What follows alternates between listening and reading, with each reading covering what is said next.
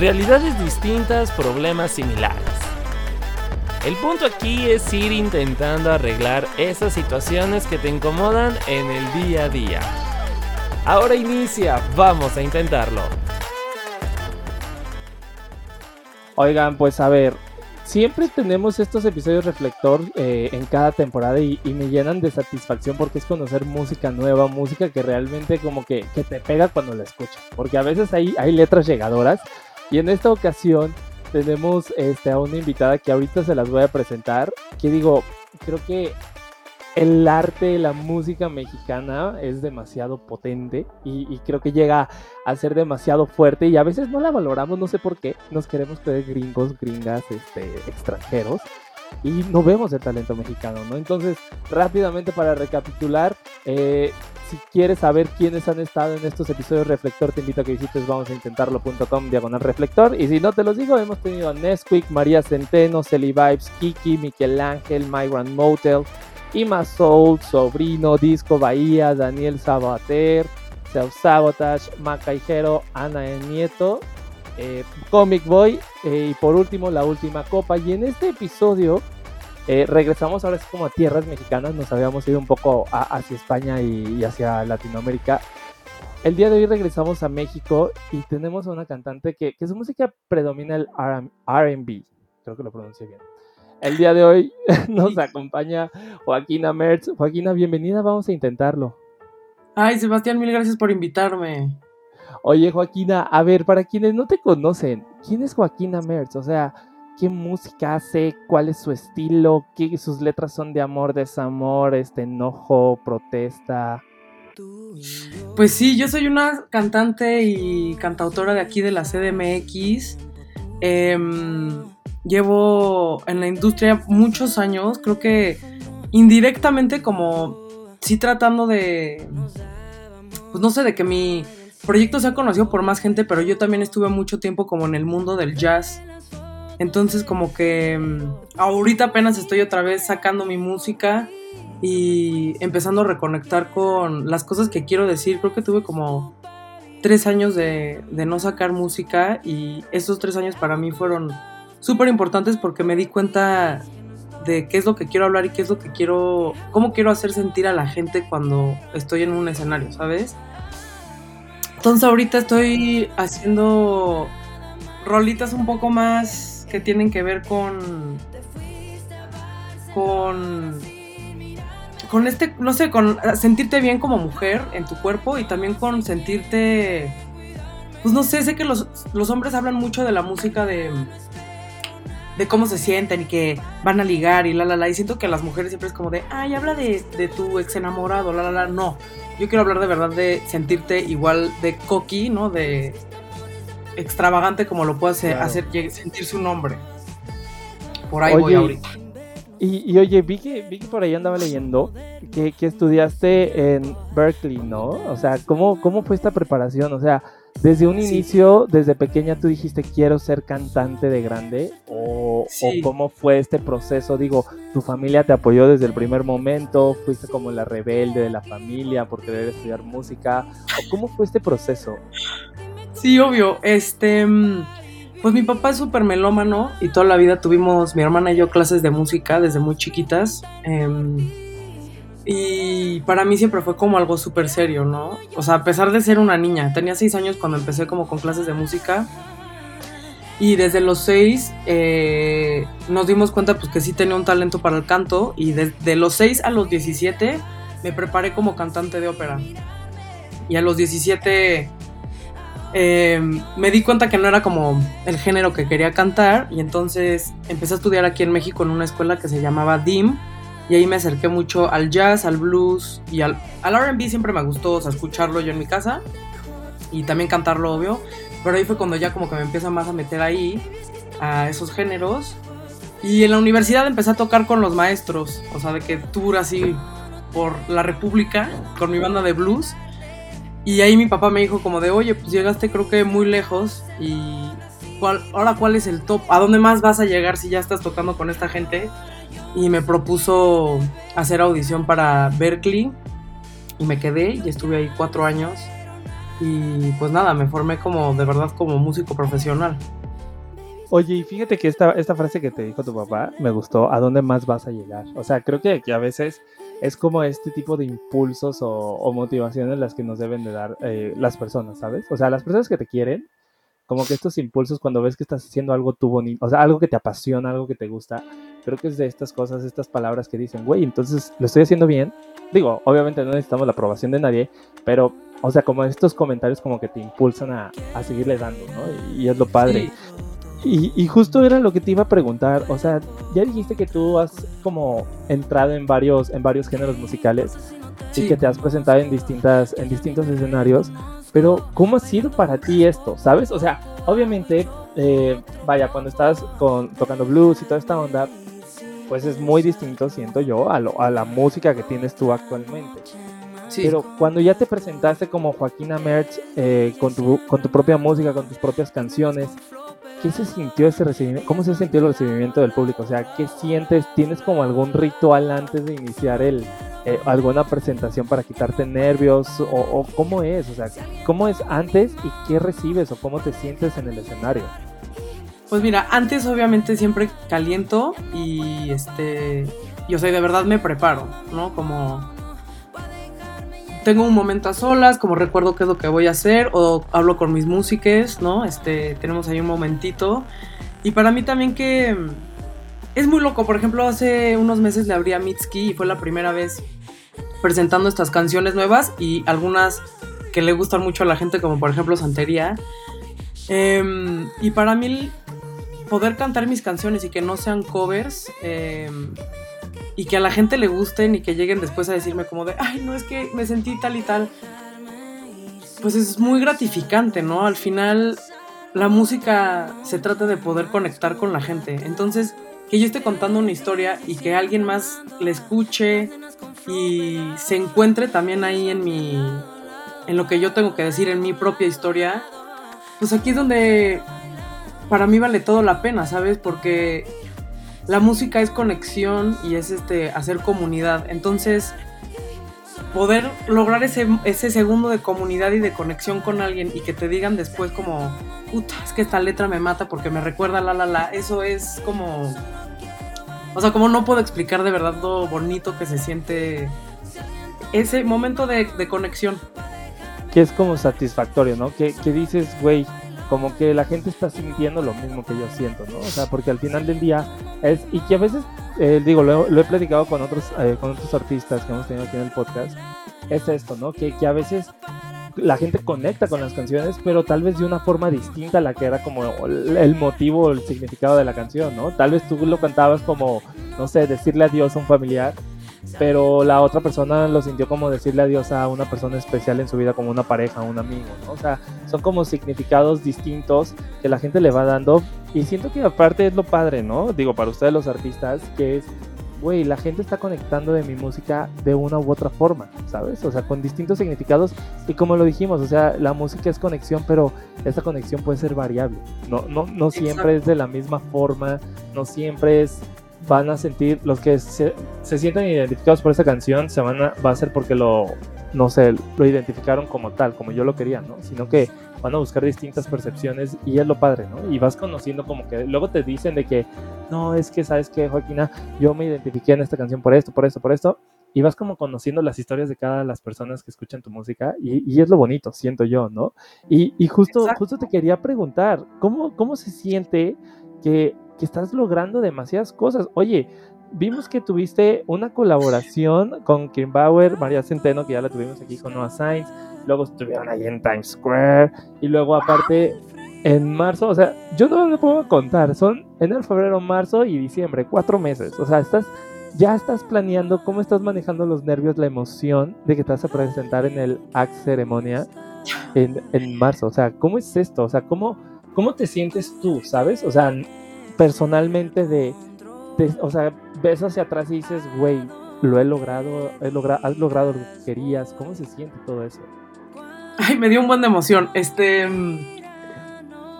pues no sé, de verdad, esto está muy loco, está muy loco porque sé que acabo de reanudar mi proyecto hace muy poquito y apenas están saliendo mis canciones y el año que entra sale mi disco. entonces como que, mm, no sé, me da mucha emoción y me da mucha alegría como pues darme cuenta que en verdad a la gente sí le está gustando lo que hago, ¿no? Y que llevo tantos años trabajando en esto y tantos años perfeccionando, ¿no? Como de verdad mi arte y mi voz y mi presencia escénica y todo que... O sea, yo ya no estoy tan, tan joven, ¿sabes? Entonces para mí, para mí, poderme presentar en uno de mis festivales favoritos y poder compartir el cartel con gente que de verdad admiro, aprecio, que he estudiado su música, como que te juro me da muchísima emoción. Estoy como que cuando me dijeron no, fue así de, ay, obvio, pero ahorita que más ha pasado el tiempo, me cae el 20 y se me hace... Estoy muy orgullosa, me estoy súper, súper, súper emocionada con la oportunidad y voy, estoy trabajando para hacer un show de verdad muy bonito, presentarme ya no tanto como huesera, sino como, o sea, mi proyecto, mi visión, mi arte. Entonces estoy poniéndole mucho empeño, le estoy poniendo mucho coco porque quiero hacer algo bonito, algo que represente también la música mexicana, no del lado folclore, porque yo sé que en México pues queremos mucho el folclore y a las artistas les va muy bien cantando este género, pero para mí también es importante mi voz y mi, los géneros en los que creo, entonces estoy trabajando de verdad muy duro para, para dar un show pues que la gente se merece ver, ¿sabes? Y también que la gente se merezca ver que en México el talento que hay. Claro, y que, aparte, digo, yo, yo siento que la emoción también va en el lado de que ya no vas a ser la espectadora, ¿sabes? Ya no vas a estar como del lado de, la barricada de decir, ay, qué padre estar ahí. Ya estás ahí del otro lado, ¿no? Ya estás en el escenario, ya la gente te va a ver. Y, y digo, lo padre siento que, digo, de las presentaciones ya como festivales y toda esta onda, es que te dan tu libertad, ¿no? O sea, entre comillas, pero te dan como tu, la libertad para, para hacer el espectáculo que tú quieras, ¿no? Y que aparte la gente va a disfrutar, va a escuchar, va a bailar, va a cantar, va a sentir. Entonces, es lo padre y digo, wow, la verdad, felicidades porque digo, no solamente como tú lo dijiste, ya llevas años trabajando en esta industria y es una de las cosas que, muchas veces pasa, ¿no? Con la gente que inicia en la industria, que piensa que, que, no sé, apenas inicia, sacas una canción y ya vas a estar en los mejores escenarios. No, o sea, necesitas trabajarle, ¿sabes? O sea, son altas y bajas demasiadas y que hay veces que estás muy, muy, muy bajo, tocando muy bajo, pero debes de seguirle dando, ¿sabes? O sea, no rendirte, seguir trabajando, seguir perfeccionando, como tú lo dijiste, prepararte. O sea, no es como que, sí, tomé clases de canto cuando eras niña o cuando era niño y pues ya, con eso lo voy a hacer suficiente. No, o sea, te tienes que estar preparando y preparando para lograrlo, ¿no? Y digo, obviamente, eh, pues digo, ahorita estás en acta ceremonia y ¿quién nos asegura? O sea, puede que en unos años te veamos en un Corona Capital o en un o en uno más internacional, ¿sabes? En un Lola Palusa, en estos festivales. Que digo, creo que es lo más padre, ¿no? Como que conectar con esta gente y, y, usar estas plataformas, porque al final del día, pues sí son como plataformas los festivales, para que la gente conecte todavía más, ¿no? Entonces, oye, qué padre. Y, y, digo, justo te iba a preguntar de tu último sencillo y hablando más de, tu, de tus proyectos musicales, Barcelona. O sea, este lo acabas de sacar hace menos de un, bueno, sí, hace un, mes, o sea, una semana. Yo la, la, pude asociar como con desamor, como con un amor a distancia, desamor, desconexión. Pero, ¿cómo fue? O sea, ¿se basa en alguna experiencia tuya? O sea, tus letras las escribes en una experiencia propia o las escribes como le pasó a una amiga, ¿sabes? No, mira, la neta, casi todas mis rolas sí son muy personales y muy mías. Y en esta ocasión es la historia de alguien muy cercano a mí. Y... o sea, tampoco voy a contar la historia completa, pero es de alguien muy cercano a mí, del cual yo vi cómo sufrió esta situación. Y un día llegué al estudio con mi productor Pere George y tenía perfecto ya la base y yo como de, güey, sé perfecto de qué quiero escribir. O sea, me queda claro y neta la sacamos en media hora y estoy súper orgullosa de esa canción. Y creo que al final pues mucha gente puede o sea, no es un tema así lejano a que nadie le ha pasado, ¿no? O sea, yo también he vivido un amor a distancia. Entonces como que me pude conectar muy bien y pues sí, lamentablemente esta rola no es de mí, es de alguien más. Veo, no, está bien, oye, y digo, ahorita justo nos decías, ¿no? Que ya estás preparando este álbum, ya estás cocinando algo para los próximos meses. O sea, vamos a escuchar música de qué estilo, o sea, ¿qué, qué, se viene de, de Joaquín América? Pues mira, Locke, la verdad en este disco hay este. Pues mucho combo, obviamente, de RB y, y Neo Soul, que es de lo que más me gusta a mí hacer. Pero también siento que en este disco y en este momento de mi vida yo estoy tratando de reconectar mucho con mi cuerpo y con lo que me gusta hacer, ¿no? Que muchas veces, o sea, me encanta ir a bailar con mis amigas, me encanta eh, como sentirte muy sentirme muy revolucionaria en, mi cuerpo y, y, poder expresarme de manera que yo, que a mí me gusta, ¿no? Y sin tener como estos tabús de por ser mujer, la, la, la, cero. Entonces, ahorita en estas canciones viene mucho baile también, mucha diversión, una mezclita ahí de pop, una mezcla de afrobeat y como, no sé, cerrar un poco ese género, ¿no? Que es, al final viene de la diáspora este, negra, ¿no? Entonces viene, está un poco de ahí lo que viene de este disco. Oye, pues entonces podríamos decir que para 2024 Joaquina Merz tiene a mucho que queda, ¿no? O sea, festival, ceremonia, música, vienen con todo. Así que agárrense. Con todo. Ay, sí. Oye, Joaquín, y ya para casi terminar, ¿qué le recomiendas a la gente que, ahorita nos está escuchando y que tiene como esta aspiración o, este sueño de incursionar en la música o en el ámbito del entretenimiento? O sea, pero que hay algo como que así, como que los jala para que no inicien. O sea, ¿qué les recomiendas a todas esas personas? Creo que a mí, la verdad, el haber estudiado, o sea, no estoy diciendo que se tienen que meter a estudiar universidad, la, la, la, la, la, o sea, pero creo que tener una base musical, o sea, entender qué es lo que estás haciendo, ¿no? Poder sentarte al piano y decir como, ah, esto va más o menos así.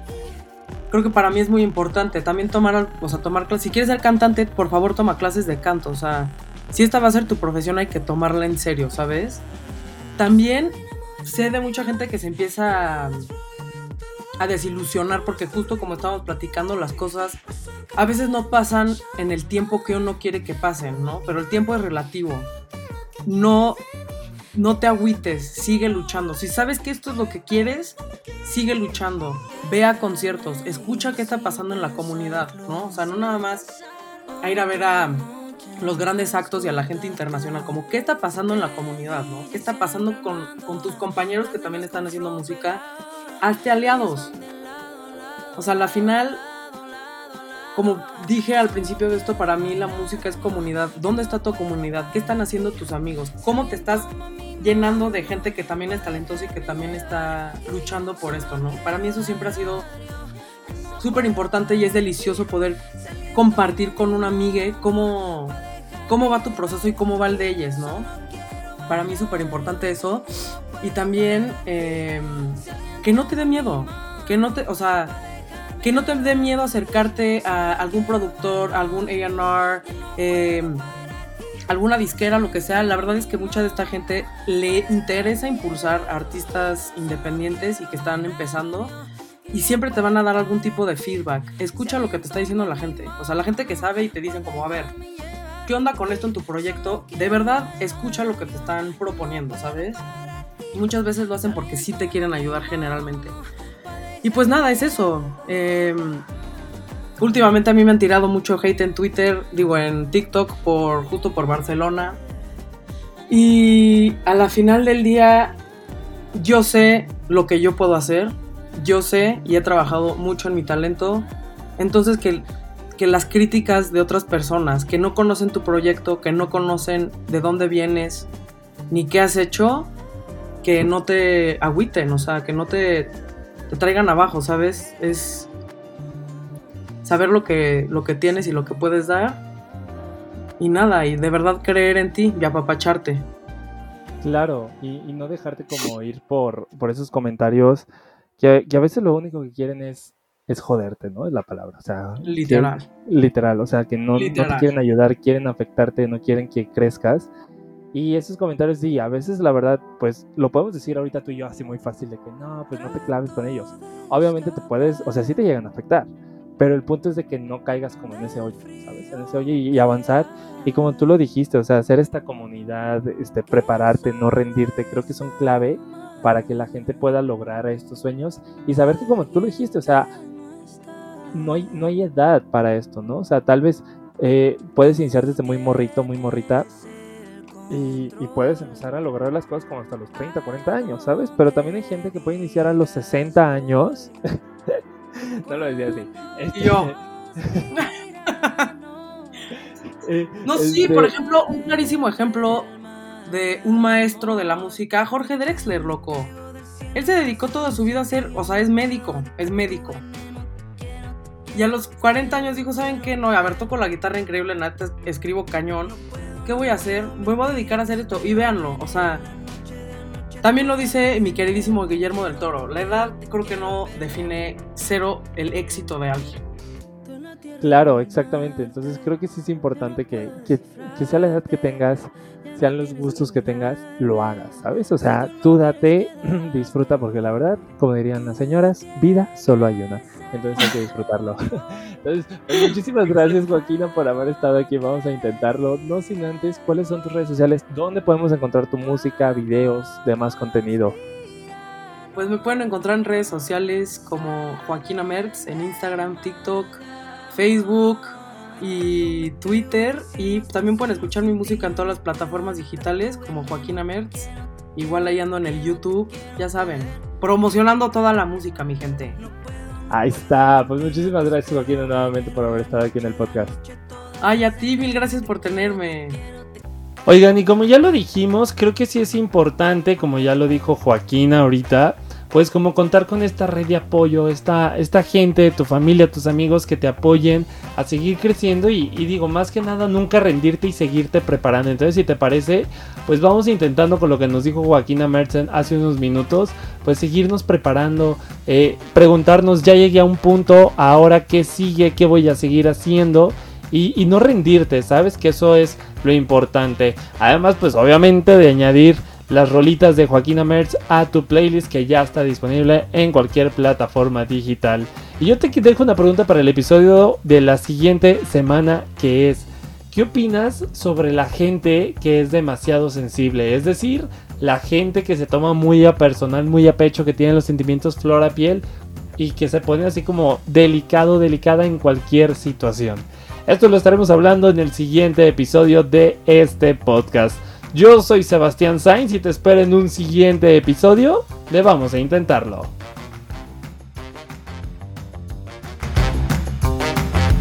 Consejos y experiencias que te ayudarán a buscarle un fin a esa situación. Compártenos tus opiniones y experiencias en Instagram como arroba Vamos a Intentarlo Podcast. Esto fue Vamos a Intentarlo.